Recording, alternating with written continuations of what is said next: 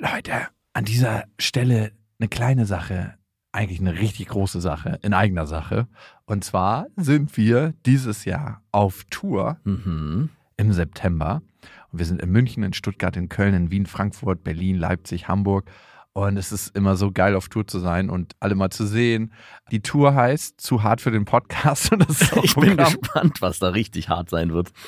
Ja, also es wird viel Interaktion geben, es wird viel zum Lachen geben und die Tour oder das, was dort passiert, entsteht gemeinsam mit euch und ich finde, das ist auch die Magie. Das heißt, bei jedem Tourstop ist es irgendwie anders und Mhm. neu für uns, neu für euch und für uns ist es auf jeden Fall immer sehr, sehr magisch. Also sichert euch jetzt schon die Karten München, Stuttgart, Köln, Wien, Frankfurt, Berlin, Leipzig, Hamburg. Ab jetzt 10% härter und Tickets gibt's ab jetzt auf bestefreundinnen.de und in den Shownotes.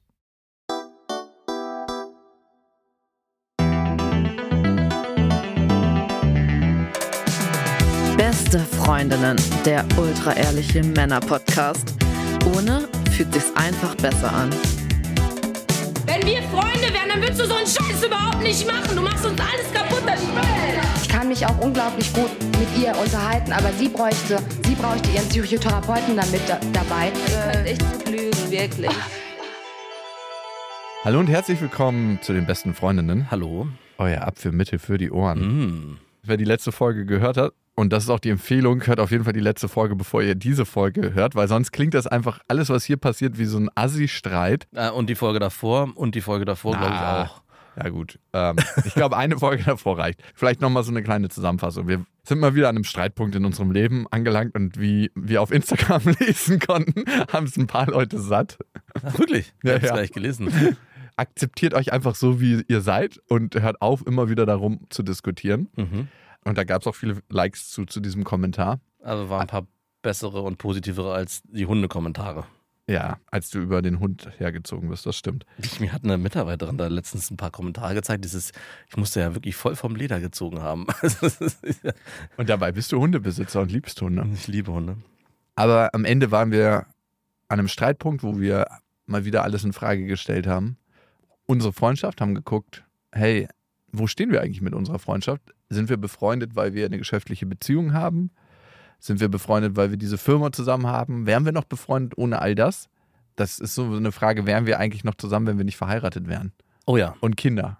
Weil wir, wir haben, ja, aber, doch, wir haben ein Kind. wir haben jetzt mittlerweile 20, über 20 Kinder. Das, das darfst du so nicht stehen lassen.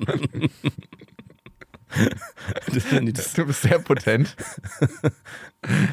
ähm, in welchen Rollen sind wir dann eigentlich? Bist du der Papa oder bist du die Mama? also wir haben ja mal so eine Aufstellungsarbeit gemacht und da warst du Papa Schlumpf Ja, aber ich, ja, und ich war irgendwie, wer war ich nochmal? Ich war doch so eine du warst Böse. so eine böse Hexe. Übrigens, apropos Aufstellungsarbeit, ich habe ja gerade Aufstellungsarbeit gemacht. Man soll eigentlich nicht, es ist ja alles erlaubt, man darf alles, aber Figuren zu nehmen, die genau eben besetzt werden können mit Charakteren, Das ist soll man nicht machen. super schwierig. Weil- eben genau aus dem Grund, weil du sofort assoziierst, hey, das ist Papa Schlumpf, den geben wir dem und du warst die, genau, du warst die böse Hexe Ursula, nee, du warst ähm, Co Coachella von äh, den da 100 Dalmatiner. Oh, oh Gott. Die, die 100, du bist der Hundehasser, die die 100 Dalmatiner eigentlich schlachten will für ihren Mantel.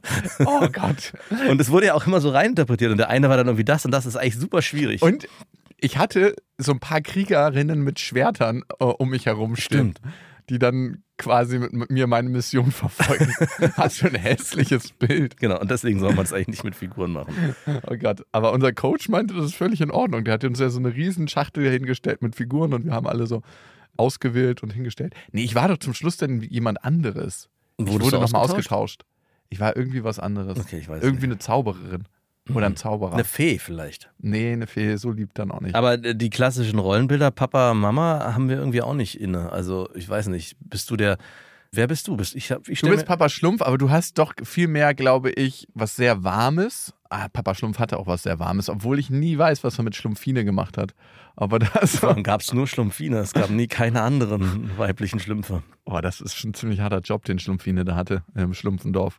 Naja, okay. Aber da sind wir mal wieder oder waren wir mal wieder und hatten Diskussionen über die letzten Wochen, wo wir gerade stehen mit uns und unserer Beziehung und unserer Freundschaft. Und ich glaube, wir haben eins festgestellt für uns, dass wir es verpasst hatten, über die letzten Monate uns zu offenbaren. Und ich glaube, das ist der Kern einer Freundschaft, ist die Freundschaft so sicher, dass man denkt, man kann sich offenbaren, also so seinen verletzlichsten Punkt zeigen. Und auf der anderen Seite geraten wir auch immer wieder mit unserem größten Thema aneinander und stellen dadurch alles in Frage. Und ich würde sagen, mein größtes Thema ist ja eigentlich meine Angst davor, verlassen zu werden. Mhm. Und darum stelle ich in Frage, haben wir überhaupt noch eine Freundschaft oder führen wir hier das Business und sind deshalb noch zusammen verbandelt? Und ich bin doch eigentlich allein auf dieser Welt. Das ist ja mein größtes Schmerzthema, mein, mein Trauma, was ich in mir trage, wenn man es so formulieren möchte. Und auch eine Ressource, weil was würdest du machen, wenn du das nicht mehr hättest und daran festhalten könntest? Hey, ich bin alleine und ich schaffe das ja auch alles allein. Wenn ich das nicht mehr hätte. Mhm. Wenn du wüsstest, okay, es gibt jemanden, zum Beispiel eine Partnerin an deiner Seite, auf die du dich zu 100% verlassen könntest und die dir zeigt, hey, du musst gar nicht alleine sein und du schaffst es auch zu zweit. Also es ist auch irgendwo eine Ressource, will ich damit sagen, zu, für dich ganz abstrakt zu wissen, hey, ich kann auch alleine mit mir. Ja, klar, ich schöpfe auch einen großen Teil meiner Ja. Energie daraus. Also es ist zweischneidig, ne? Und so ist das ja bei den meisten Sachen. Auf der einen Seite weiß ich auch für mich, dass ich sehr viele Sachen bewerkstelligen kann, dass ich das schaffe, dass, dass ich gut bin in dem, was ich mache. Und auf der anderen Seite schafft es auch immer wieder Situationen, wo ich dann letzten Endes auch alleine bin. Mhm. Und dein größter Schmerzpunkt? Kann ich jetzt gar nicht so genau zusammenfassen. Aber eigentlich ist es, dass mir eigentlich aufgezeigt wird, dass ich nichts kann. Und dass ich am Ende nur darin bestätigt werde, aufgrund von, Aber aufgezeigt wird oder dass du das Gefühl in dir trägst? dass ich das Gefühl in mir trage und das mir bestätigt wird. Also ich trage das Gefühl, eigentlich kannst du nichts. Und wenn mir das dann irgendwie von außen signalisiert wird, dann kämpfe ich erst dagegen an und irgendwann gebe ich auf und sage, ja, stimmt. Er hat recht. Ich wusste es ja schon die Aber ganze würdest Zeit. du sagen, ich gebe dir das Gefühl? Manchmal schon, ja. Also es gibt so immer wieder Situationen, wo ich denke, hä, warum eigentlich, warum fühlt sich das jetzt so an? Oder warum werde ich an der Stelle eigentlich nicht gesehen oder gewertschätzt oder gelobt, obwohl ich ja immer sage, ich brauche das nicht. Ich brauche es auch eigentlich nicht. Aber was auf der anderen Seite halt dann passiert und vielleicht triggere ich das auch in Menschen, dass dann eher eine Abwertung passiert in irgendeiner Form. Hier, das hast du nicht so gut gemacht. Ja, ja, ich weiß. Äh, Und ich fühle dann ja auch sofort eine Bestätigung drin. Ja, ja, ich weiß. Und habe dann auch sofort eine Begründung und kann es rechtfertigen. War klar, dass das auffliegt. Ja, genau. Und das ist, ein, wie gesagt, ein Lebensthema, an dem ich ja schon lange dran bin und das auch immer wieder aufgearbeitet habe und immer wieder auch erkenne, wie ich das umframen kann und umsteuern kann, aber es bleibt einfach in mir drin. Ich krieg's irgendwie und wir hatten ja auch in unserer Diskussion, in unserer Auseinandersetzung und in dieser gegenseitigen Missachtung, die vielleicht auch vorgefallen ist, ist auch genau das bei mir passiert und wir haben uns da gegenseitig eigentlich krass getriggert, weil ich in der Phase, wo du ja auch gesagt hast, hey, es braucht dich jetzt hier, irgendwie gedacht habe, ja, okay, dann zeige ich dir mal nicht, was ich kann.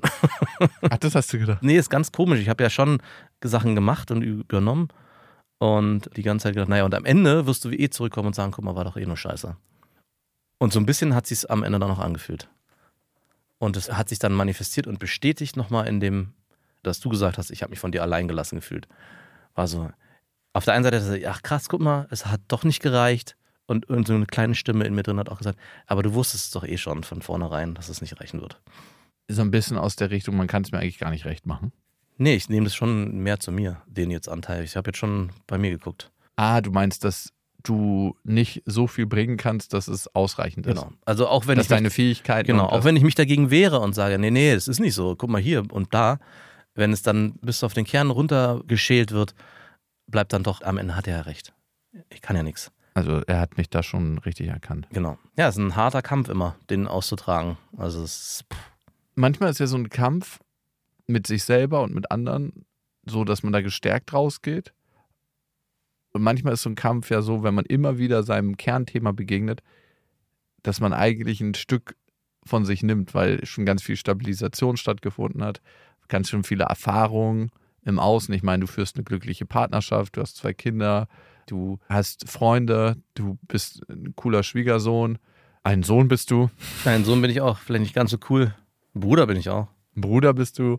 Und du hast ja ganz viele Lebensbereiche wahnsinnig gut gemeistert in deinem Leben. Aber diese Diskussion auf den Kern, beziehungsweise dieser Zweifel, der dann auch immer wieder in dir ausgelöst wird und den ich ja auch in dir auslöse, ne? Ja. Würdest du sagen, der bringt das eher in ein ungesundes Wanken oder sorgt der am Ende, wenn die Diskussion überstanden ist, für mehr Stabilität? Ah, Ich würde so gerne mit, ist es das eine oder das andere beantworten, aber es geht nicht so richtig, Weil auf der einen Seite bin ich extrem verunsichert in diesen Phasen und Streits und zweifle wirklich auch alles an. Auf der anderen Seite gibt es dann wiederum die Phasen danach, hört sich an wie schlechter oder guter Sex, wo auch eine gewisse Ruhe eintritt. Aber ich kann nicht sagen, dass ich das mit irgendeinem anderen Menschen habe. Ich habe das nur mit dir. Auf der anderen Seite habe ich aber auch viele Menschen in meinem Leben verlassen oder gehen lassen, geghostet, auch Freunde, wenn es vielleicht auch genau an dem Punkt gekommen ist. Aber das weiß ich nicht genau. Es ist manchmal so, Aber glaubst du, die haben dich an dem Punkt berührt? Nein, nicht so sehr an dem Punkt, aber es gab oft auch Auseinandersetzungen, wo ich gemerkt habe, boah, ey, das geht mir jetzt zu sehr ans Eingemachte und ich habe gar keinen Bock, mich hier jetzt die ganze Zeit zu rechtfertigen. Lass Schreib mal so eine Situation, dass ich mich da reindenken kann. Hast du ein Beispiel für mich? Ich hatte einen Kumpel, mit dem habe ich mich regelmäßig gestritten und wir haben, haben uns dann bis aufs Blut gestritten im Sinne von, dass keiner zurückweichen wollte. Beide waren in ihrer, Position verhaftet und es gab dann auch, wurde dann aufgelegt, zum Beispiel am Telefon. Ja, Mhm. das und hatten wir noch nie. Nein. Und dann wurde nicht mehr darüber geredet. Und ich habe dann irgendwann, habe ich das gesagt, okay, ich bin immer derjenige, der ankommt und wieder sagt, hey, die erste Nachricht schreibt und sagt, hey, wollen wir vielleicht nochmal drüber sprechen? Das hatten wir auch noch nie. Nein. Es ist ja eigentlich Quatsch, sich über so eine Lappalie zu streiten. Ich würde mich freuen, wenn wir uns vielleicht nächste Woche treffen, keine Ahnung. Und das ist aber aus meinem Gefühl immer nur von mir passiert. Mhm.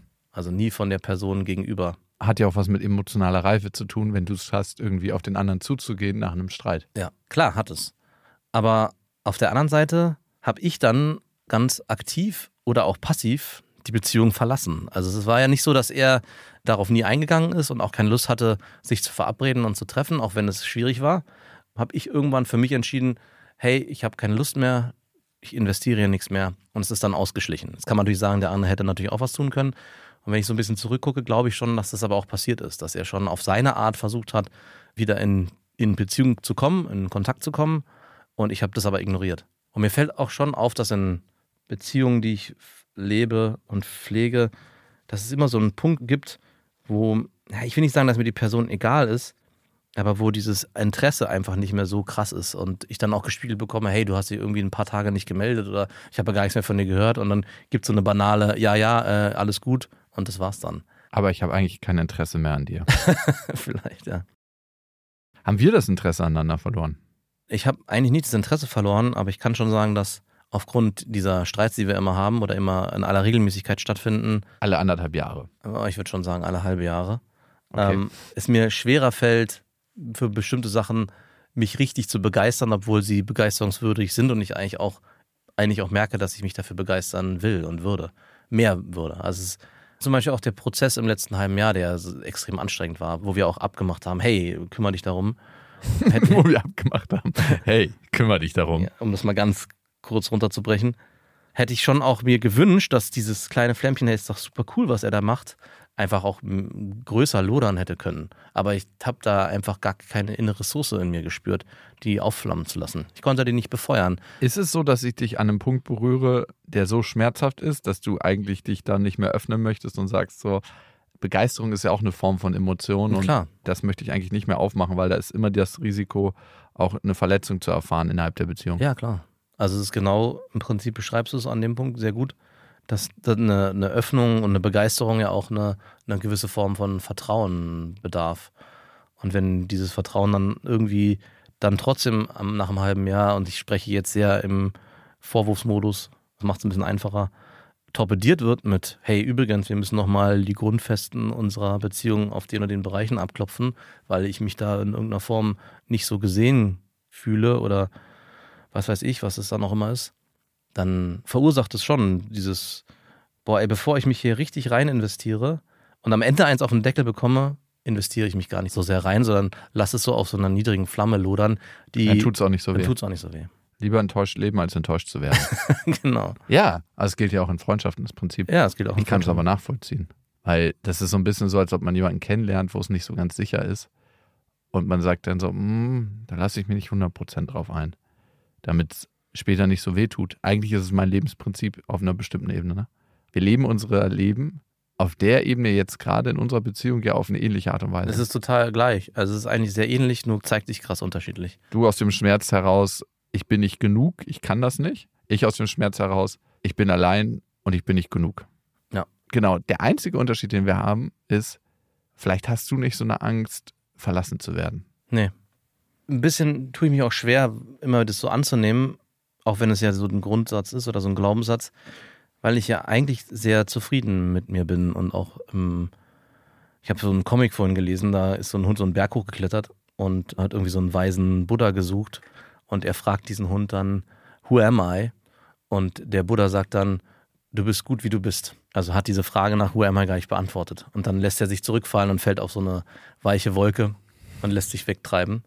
Und ich fand das eigentlich ein, war irgendwie sehr bezeichnend, weil ich fand das ein sehr schön. Ich dachte, zurückfallen in die Fels. Ja, es gab auch dann, So die Kommentare waren auch dann, ihr habt das Ende vom Comment nicht gesehen. Der fällt durch, natürlich wurde es dann realistisch und er fällt durch die Wolke durch und hat Selbstmord begangen. Aber im Prinzip beschreibt es eigentlich auch schon sehr, wie ich mich auch fühle. Es ist nicht so, dass ich auf der Suche nach mir bin und nicht weiß, wer ich bin. Das weiß ich eigentlich schon ganz gut. Und ich bin auch sehr zufrieden mit dem, was ich bin. Und deswegen bin ich so im Widerspruch einerseits, weil trotzdem dieser eine Punkt immer wieder hochkommt und an mir nagt. Und natürlich auch gerade in unseren Auseinandersetzungen immer sehr stark getriggert wird. Ja, ich würde das ein bisschen einteilen. ja bitte. Wir denken ja immer, wir können alles über alles ganzheitlich rüberbügeln, aber wenn wir jetzt über Selbstwertgefühl sprechen, und das steckt ja ein Stück weit im Kern dahinter, Mhm. Gibt es ja verschiedene Teilbereiche, wo wir ein ganz tolles Selbstwertgefühl haben und dann, wo wir ein bisschen unsicherer sind. Ne? Und natürlich, wenn man es auf den Kern runterbricht, dann tangiert immer alles alles. Aber es kann sein, dass dein Selbstwertgefühl in Beziehung ein bisschen höher ist, Mhm. weil du merkst, ey, das ist was, was ich richtig, richtig gut kann und Ja. krieg das auch gespiegelt und ich habe totale Sicherheit und ich habe eine Frau, die mich liebt und Kinder, die mich lieben und eine Schwiegermutter, die ich liebe. und dann gibt es wieder andere Bereiche, wo du vielleicht sagst, da bin ich ein bisschen unsicherer und dann kann man mich schneller in die Unsicherheit kriegen. So, wenn es darum geht, neue Ideen im Business zu haben oder das auch durchzuziehen oder was auch immer. Und vielleicht ist es das, dass es sich auf der einen Seite sicher anfühlt und auf der anderen Seite unsicher, weil es aus unterschiedlichen Töpfen kommt. Ja, ich hatte sogar mir mal selber eingeredet, als wir auf Tour waren das erste Mal, was ja eine extreme Unsicherheit für mich war. Da war meine Tochter schon auf der Welt und ich war mir hundertprozentig sicher, dass ich ein sehr guter Vater bin, dass ich das super mache und meine Beziehung zu der Tochter und wie ich als Vater agiere, dass mir das sehr viel Sicherheit und Selbstbewusstsein gibt. Und ich habe mir eingeredet, weil ich das gut kann und weil ich das da sehr stark und mich sehr wohl gefühlt habe, dass das auf die Bühne gehen auch easy sein wird. Also das war zumindest meine Hoffnung. Und natürlich hat es mir dann die ersten Male und auch vor der Bühne kalt erwischt. Also es war natürlich nicht so, dass ich mich auf diese Ressource, die ich irgendwo abgespeichert Aber habe, ich bin ein guter Vater. diese, Beziehungs diese Beziehungsressource, die ich mir einge, hey, ich weiß, wer ich bin, ich weiß, was ich kann, versucht habe zu übertragen auf das andere neue Setting, das hat natürlich überhaupt nicht funktioniert. Es hat mich auch sehr irritiert, weil ich dachte, warum denn? Also warum kann man das nicht einfach über, über, rübernehmen? Aber natürlich geht es nicht. Also, Ich kann leider auch mein Selbstbewusstsein im Beruflichen Ja. nicht immer auf meine Beziehungsselbstbewusstsein übertragen. ja, äh, Aber, was man schon sagen kann, wenn das dann mit der Tochter auch nicht mehr funktioniert, ist es nochmal ein größeres Minus auf der Bühne. Und wenn es bei mir auf der Business-Ebene nicht mehr funktioniert, torpediert natürlich auch mein Gesamtselbstvertrauen klar. und mein Bewusstsein über mich selber. Ja, und deswegen ist es ja auch eigentlich so wichtig, dass man sich auch in, natürlich in diesen Ressourcen bewegt, wo man sich gut fühlt, um andere Ressourcen oder andere Bereiche kennenzulernen. Also es ist nicht so, dass es nichts bringt. Also auch wenn sich das in dem direkten Vergleich nicht äh, gezeigt hat und auch nicht funktioniert, aber es ist ja absolut unabdingbar, sich Bereiche anzugucken, hey, hier kann ich Sachen gut, hier kann ich wirken, hier fühle ich mich wohl, um dann das Selbstbewusstsein zu haben, in neue Bereiche reingehen zu dürfen. Was wünschst du dir denn von mir in der Zukunft? Wie könnte ich für dich ein besserer Freund sein? Also, weil du würdest ja wahrscheinlich nicht sagen, dass ich dir ein richtig guter Freund bin. Doch, das ist ja das Paradoxe, was mich mal manchmal auch so runterzieht, weil es halt auf der einen Seite eben so ist und dann trotzdem in der Beziehung, die wir führen, sich so torpediert anfühlt. Dass ich das so willentlich versuche. Ich weiß es nicht, was es ist. Also es ist manchmal fühlt sich wirklich willkürlich an. Wenn wir darüber sprechen, dann verschwindet die Willkürlichkeit ein bisschen und ich verstehe die ganzen Prozesse und trotzdem denke ich mir so, boah, ey, aber Was, worum geht's eigentlich? Worum geht's genau? Worum geht's eigentlich? Dann treffen sich natürlich die rationalen Begründungen, die ich dann durch meinen Kopf durchgehen lasse und sage, ja, stimmt, stimmt, stimmt, abgehakt, abgehakt, hat er recht, hat er Unrecht. Und dann gibt's auf der anderen Seite natürlich den emotionalen Bereich, wo ich denke, warum eigentlich? Also über was reden wir hier? Und das, das fühlt sich dann oft so wie Kampf an, wobei ich mir gar nicht so sehr Kampf wünsche. Also ich weiß nicht, und ich habe bei dir auch nicht das Gefühl, du willst Kampf. Also ich will Kampf. ich versuche es mir zumindest so zu erklären, als ob du in die Konfrontation willst und musst, um Dinge aufzulösen. Und klar, das ist auch wichtig, das ist auch notwendig, aber es fühlt sich an wie mit dem Rücken zur Wand, an der Klippe stehend. Ich dachte, du stehst an der Wand, nicht an der Klippe. Ja, also es macht jetzt- mehrere. im Rücken an, es gibt mehrere Bilder dafür. Ja, ich stehe mit dem Rücken zur Wand, Pistole auf den Kopf, auf die Brust gesetzt oder Kopf oder ich Brust? stehe mit dem, ich glaube, Brust wäre sinnvoller, Kopf ist mir zu gefährlich, dann drückst du nicht richtig, zuckst du noch im letzten Moment und dann das. Äh, Oder ich stehe mit dem Rücken an der Klippe und du hältst mich am T-Shirt fest. Das ist so das Gefühl, was so ein bisschen aufkommt. Das ist ja super unangenehm. Ja, es ist unangenehm. Aber Was macht mich denn zu einem Freund, an dem du festhältst? Also, ich meine, wenn ich das höre, wenn jemand mich immer wieder in die Lage bringt, dass ich mich so fühle, als ob ich mit dem Rücken an der Wand stehe und eine Knarre auf meiner Brust gerichtet habe. Ne? Ich würde nicht auf den Kopf ziehen, weil das gibt eine zu große Schweinerei wahrscheinlich. ich würde auch keine Knarre nehmen. Ja, auf gar keinen Fall, ey. Also, was für ein hartes Bild auch. Ja, also das ist eine, die, gerade in diesen Phasen ist es schwer zu beantworten. Aber es gibt trotzdem ein Urvertrauen, was aber jetzt die letzten Male immer mehr torpediert wurde. Und ich glaube, deswegen ist es diesmal auch so extrem heftig, weil es mich diesmal schon sehr, sehr erschüttert hat. Und wenn du mich die Frage vom halben Jahr gestellt hättest, hätte ich gesagt, hey, ich vertraue dir zu 100 Prozent. Diese Frage war ich mir vielleicht bis heute nicht hundertprozentig sicher, ob ich die noch so beantwortet hätte. Ja, das hat mich natürlich auch sehr erschüttert, weil ich natürlich dann auch umgedreht mich fragen muss, kann ich mir hundertprozentig vertrauen in meine Einschätzung anderer Personen und auch Menschen, mit denen ich lange Beziehungen führe. Also wenn meine Frau mich jetzt betrügen würde, wäre ich ja einerseits erschüttert, dass sie mich betrogen hätte und andererseits wäre ich erschüttert, dass ich so ein schlechtes Menschenbild habe, dass ich es anscheinend nicht erkannt habe. Vielleicht ist das auch immer der größere Anteil, dass Ja. man selber von sich so baff ist, dass man es falsch eingeschätzt hat. Ja. Weil es entzieht einem ja jegliche Kontrolle. Ja. Und was könnte ich tun, um dir ein besserer Freund zu sein? Ja, ganz viel und ganz wenig. Es ist gar nicht so einfach zu beantworten. Was ich mir ja einerseits wünsche, ist eine, eine gewisse Form der Loyalität oder eine gewisse Form der Zuverlässigkeit in den Konflikten, die wir haben. Dass es nicht so eine Willkür und so eine Extremität bekommt. Aber auf der anderen Seite möchte ich auch nicht, dass du dich deckelst und eine Haltung einnimmst, wo du das Gefühl hast, okay, ich gehe hier auf Zehenspitzen oder auf, ja, auf Zehenspitzen durch die Gegend. Also du möchtest einen Raum schaffen, wo jeder so sein kann, wie er ist. Ja. Und Aber auf der anderen Seite würde ich gern, dass du mich bestimmte Kampfregeln ja, definieren. Ist, ja. Das ist natürlich so schwierig, weil ich, ich sehe ja schon einen großen Vorteil an, oder einen großen, Nein. einen großen, den größten Punkt an unserer Freundschaft, dass jeder so sein darf, wie er ist. Also auch wenn ich dich mal verurteile, ich dich nicht verurteile für das, was du tust und machst. Also wir verurteilen einander schon, aber im Kern dann doch wiederum Genau. nicht. Im Außen schon. Und umgekehrt genauso. Also es gibt dann schon mal klar, gibt es Aussagen, oh ja, ey, wie kann der nur, aber trotzdem stehe ich ja zu 100 Prozent zu dir. Und vielleicht ist es das, dass ich das auch als höchstes Gut in dieser Freundschaft betrachte. Und es mir das auch so schwer gemacht hat und auch die letzten Wochen so schwer gemacht hat, zu sagen, natürlich kamen diese Impulse hoch, fick dich, lass mich in Ruhe. Das war's. Ich dachte auf der anderen Seite, es ist, Dass wir aufgeben. Genau, es wir aufgeben. Mhm. Ohne dass es natürlich eine Berechtigung hat. Wie ist es bei dir? Ich glaube, bei dir ist es ja ähnlich. Also ich wünsche mir, dass wenn wir durch Krisen gehen, dass du da bleibst. Ich bin vielleicht manchmal emotional ein bisschen ambivalent, könnte man sagen, ne? Manchmal sehr zugewandt, manchmal abgewandt.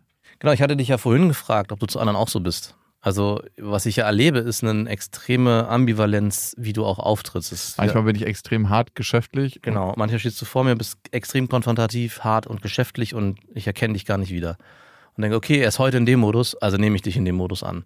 Und dann gibt es einen Tag, wo du dann wieder extrem warmherzig, emotional zugewandt bist. Dann denke ich, okay, cool, den Part mache ich natürlich lieber und den nehme ich dann auch gerne so an. Aber es ist schon so, und das hatte ich auch schon mal formuliert, mit jeder Begegnung, die wir haben, bin ich mir nicht hundertprozentig sicher, welchen, welchen Jakob bekomme ich. Ja, ich glaube, meine Schutzstrategie ist eher das Härtere, zu sagen, hey, das und das sind die Fakten, dafür müssen wir eine Lösung finden. Und schau mal, wie du dazu stehst und ich schaue, wie ich dazu stehe und ich sehe das so und so. Genau. Und den Teil gibt es in mir, 100 Prozent. Und der Teil hat mich auch dahin gebracht, wo ich gerade stehe in meinem Leben. Mhm. Und dann gibt es natürlich einen anderen Teil in mir, der dein Freund ist und dein Wegbegleiter und der dir sehr zugewandt ist und sehr wohlgesonnen. Und der aber auf der anderen Seite ja natürlich auch viel verletzlicher ist und sich nicht immer und zu jeder Zeit zeigt. Und ich würde für unsere Freundschaft gerne mehr diesen Teil leben. Also für mein komplettes Leben. Und ich würde behaupten, dass ich das auch schon tue. Ja, hoffe ich. Ja, nee, also 100 Prozent. Ja, aber deswegen die Frage. Also ich, Also ich, ich nenne dir mal ein kleines Beispiel. Ja. Gestern saß ich mit meiner Mutter auf der Couch, ne? Und Familienangehörige zählen nicht. Doch, gerade da finde ich, kann man sehen, wo man in seiner Entwicklung ja, steht. Also ich finde das der allerbeste Punkt, weil da zeigt es sich immer am besten, wenn jemand irgendwie sagt, ich habe jetzt drei Monate im Kloster meditiert, alles ist mir so klar, geh einfach fucking zwei Wochen zurück nach Hause und guck, wie du dich da schlägst. Ja. Also auch diese ganzen Zen-Coaches und die haben immer so erzählt, du musst ja fest genug daran glauben dann und du musst vergeben und bla bla bla. Geht einfach zurück zu eurer Familie und zeigt mal, was ihr könnt, Tigers. Ja. Meine Mutter hat mir irgendwie wieder was erzählt, ich wusste nicht was und hat nicht aufgehört zu reden und erzählt und erzählt und erzählt und ich habe gar keine Frage gestellt. Ne? Manchmal ist es so, als ob irgendwie jemand dann was auf mich ausleert und sie kommt nochmal mit einem großen Truck mit so einer Laderampe und kippt diese Laderampe auf mich aus. Ja. Und ich stehe dann einfach nur so und denke mir so, oh ja, ich habe jetzt den Punkt verstanden, danke. Ich weiß auch, wie du dich fühlst in allen Facetten, danke auch dafür. Aber es ist so eine Form von Übergriffigkeit. Und ich hatte früher dann immer die Sache, dass ich gesagt habe, ey Mama, reicht jetzt langsam, ja? Mhm. Ich habe es verstanden, danke für den Punkt. Und sie war dann natürlich total verletzt, bla bla bla. Klar. Mittlerweile würde ich sagen, kann ich mit meinem Gefühl, was dann aufkommt, das ist auch so ein Gefühl von Wut, viel, viel besser umgehen und zu sehen, ah, okay, jetzt kommt das Gefühl von Wut, ich spüre das. Aber auf der anderen Seite sehe ich auch ihr Gefühl von Unsicherheit und Bedürftigkeit, sich erklären zu müssen, dass die Beziehung zwischen uns beiden erhalten bleibt. Mhm. Und das heißt, es bedeutet dann, für mich mit meiner Wut zu sein in dem Moment und mit ihrem Gefühl, was ich bei ihr spüre, Unsicherheit etc. etc. Mhm. Und beides einfach da sein zu lassen, bis sie sich dann nach zwei, drei Minuten ausgeredet hat und wir weitermachen können. Ja. Und manchmal sind es so kurze Momente, die alles verändern. Und da würde ich sagen, bin ich viel, viel besser drin geworden. Ich frage mich auch gerade, hast du das eigentlich nur so mit mir oder hast du es mit anderen auch? Also diese, wenn ich kann ja nur von mir reden, ich nehme ja dich nur so wahr, wie ich dich wahrnehme, nämlich diese harten, weichen, zugewandten, manchmal auch neutral passiven Aggregatzustände. Gibt's, würdest du sagen, dass wenn du an in deinem Freundeskreis, Bekanntenkreis, Familienkreis rumfragen würdest, würden die das auch so schildern oder würden die, ist das eine besondere Exklusivität, die wir hier leben?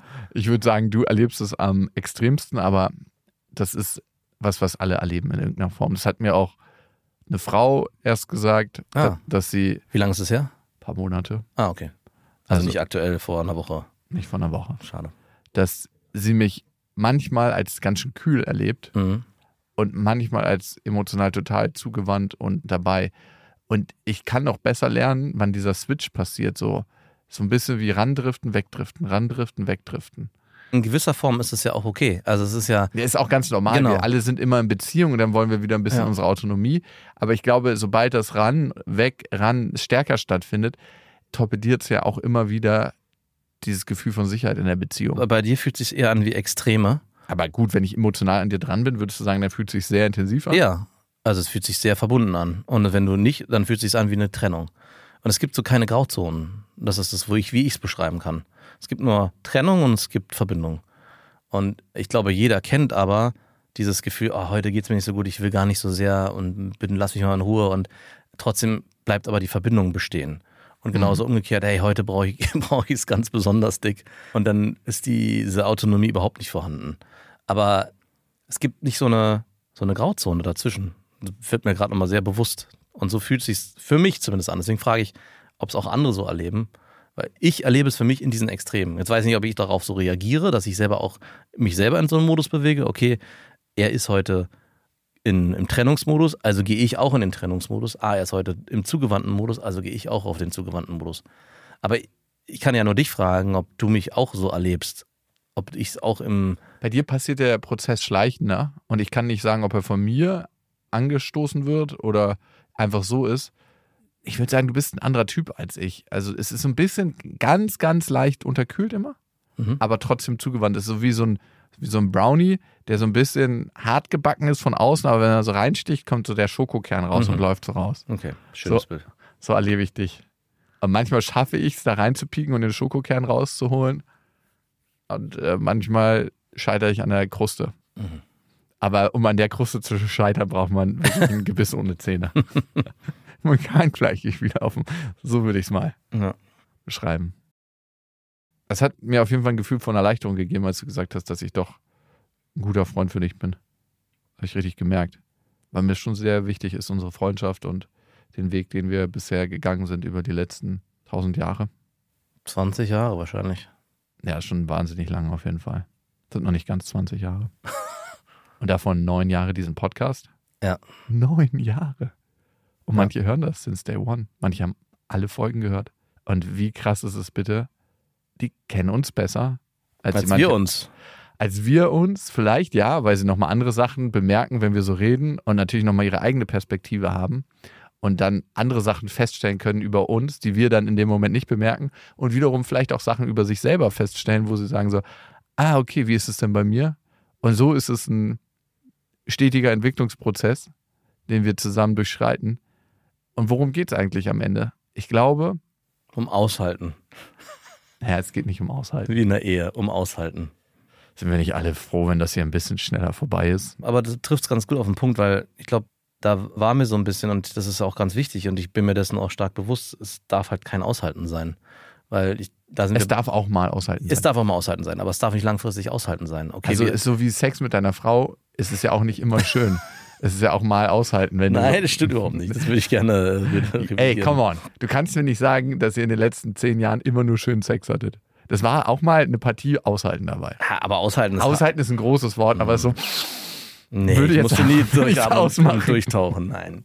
würde mir jetzt auch nichts ausmachen, auf der Couch Aber zu liegen und was also, zu essen. mit Beziehungsphasen, auch in der, also mit meiner Frau, da würde ich auch sagen, es gibt ein Aushalten. Also jetzt nicht im Sinne von, oh, ich zweifle alles an, aber es gibt halt da auch Hoch und Tiefs, wo es mal sehr gut läuft und mal läuft es halt nicht ganz so gut. Aber was ich halt nicht möchte ist, und diese Frage, glaube ich, mussten wir, müssen wir auch noch in Zukunft klären, weil ich glaube, sind wir beide einfach dann doch zu starke Charaktere.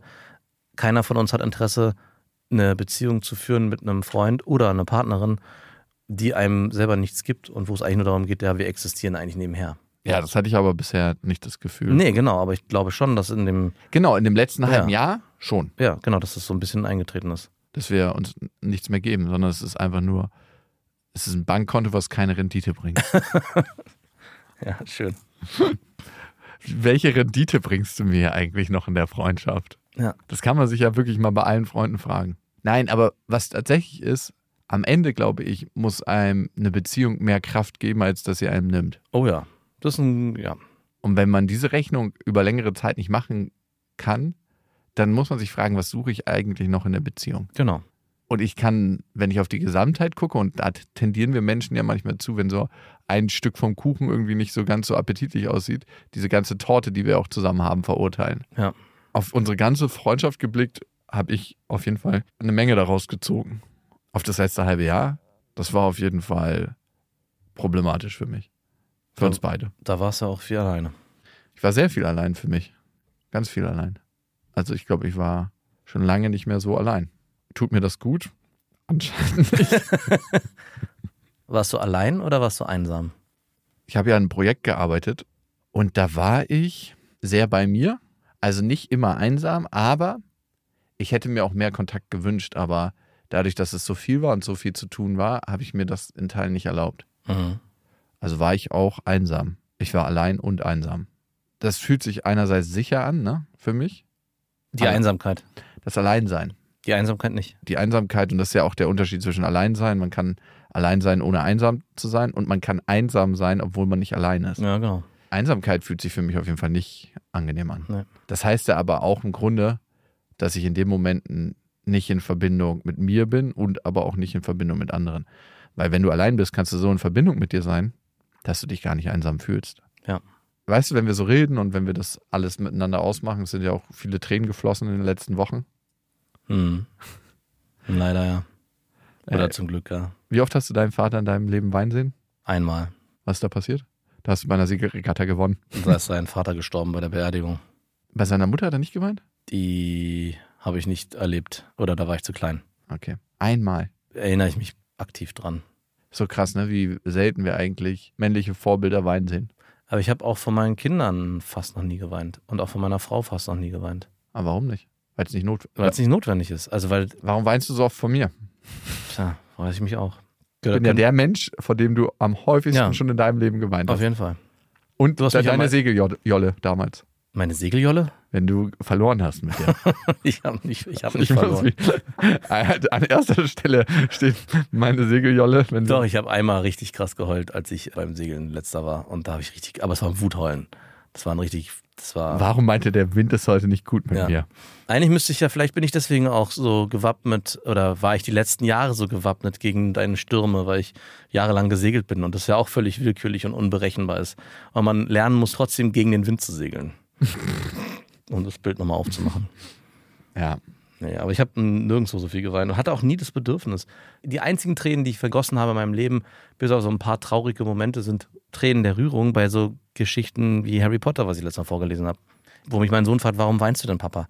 Ich so, ja, einfach nur, weil es so schön Verstehst, checkst du die Geschichte gerade nicht? Die geht richtig deep. Nee, weil es einfach so ein geiler, schöner, cooler, geiler, weil es einfach so ein cooler, schöner, nach zu Hause fühlender Moment war, den ich mir schon immer so vorgestellt habe und der dann genauso eingetreten ist, wie ich mit meinem Sohn oder meiner Tochter auch vor zwei Jahren im Arm liegend diese Passagen vorlese. Hast du bei deiner Tochter auch schon geweint? Als Ja, habe ich auch schon geweint, genau bei der gleichen Stelle. Wirklich? Ja, Markierst du die, die auch schon immer es so in immer, Blau hier? du hast es ja nicht Bild? gelesen. Immer wenn Hagrid Harry Potter in seiner Insel, in seinem Haus sozusagen errettet vor der, Familie. vor der Familie. Ja, die habe ich gelesen, die Stelle. Ach, woher? Wo er kommt und ihn in die Zauberschule abholt. Ja, genau.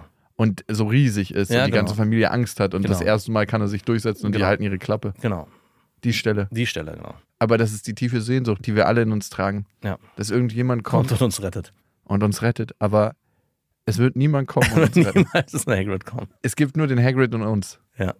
Dass wir uns selber irgendwann retten und Ja. alles erkennen, beziehungsweise in dem Erkennen auch erfühlen. Ich glaube, das ist der viel wichtigere Part. Mhm. Es braucht die Erkenntnis, aber es braucht vor allem auch das Gefühl. Und damit natürlich auch in der Beziehung mit anderen, aber auch vor allem in der Beziehung mit uns selber Rettung erleben. Also wenn du mich nach dem Sinn des Lebens fragst, dann ist ein großer Teil davon auch wieder zu uns zurückzukommen. Zu dem Kern, der wir einmal waren, bevor wir die ganzen Prägungen erlebt haben und bevor wir zu dem geworden sind, wie wir uns heute verhalten, auch in Teilen. Ja. Weil ich glaube, es gibt was in uns allen, was so der Ursprung ist. So das Bewusstsein und immer mehr dahin zu kommen. Klingt jetzt ein bisschen spiriner. Aber du weißt, was ich meine.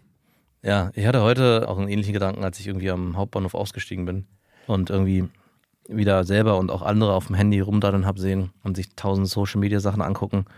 Und ich habe gerade so einen YouTube-Channel gefunden, der heißt Outer Boys. Und das ist eigentlich nur ein Typ, der in Alaska wohnt und da irgendwie in der Wildnis rumläuft und im Schnee dann übernachtet, sich so Gruben gräbt und auch mit seinen Kindern und so. Aber wer dreht das alles und filmt das Ja, und stellt stellt es selber, es ist natürlich, er stellt es alles selber hin. Ja, aber es ist trotzdem irgendwie so nah dran und natürlich ist es auch alles auch wieder nur bei Eine YouTube Bubble. zu sehen. Und trotzdem dachte ich mir so, ey, wir bewegen uns so viel und das ist mir sowieso schon seit längerem Impuls mit diesen Geräten und machen gar nicht das, was wirklich elementar wichtig ist. Ja, es geht so schon auch wieder in die Richtung, Matrix war doch richtig in Ja, dem ersten Teil, wo alle nur noch Proteine waren und die Energie gezogen wird und die waren irgendwie so angeschlossen und dadurch entsteht eine Ja. neue Welt. Ich finde, die Matrix-Erschafferinnen haben in so krass vielen Punkten Ja. recht behalten. ja, wir sind voll angeschlossen. Und unsere Aufgabe ist es auch manchmal, uns abzuschließen und das wahrzunehmen, was vor uns ist und womit wir eigentlich jeden Tag dealen. Und das sind die Beziehungen mit uns selber und mit anderen Menschen. Ja. Und ich bin wirklich froh, dass wir wieder an unserer arbeiten. Ja. Es wird mal wieder gebaut in Berlin. und mal gucken, wie das geht. Aber ich habe insgesamt ein ganz gutes Gefühl. Ja, ich jetzt auch. Das war Beste Freundinnen, eine Produktion von Auf die Ohren. Damit ist die Show beendet.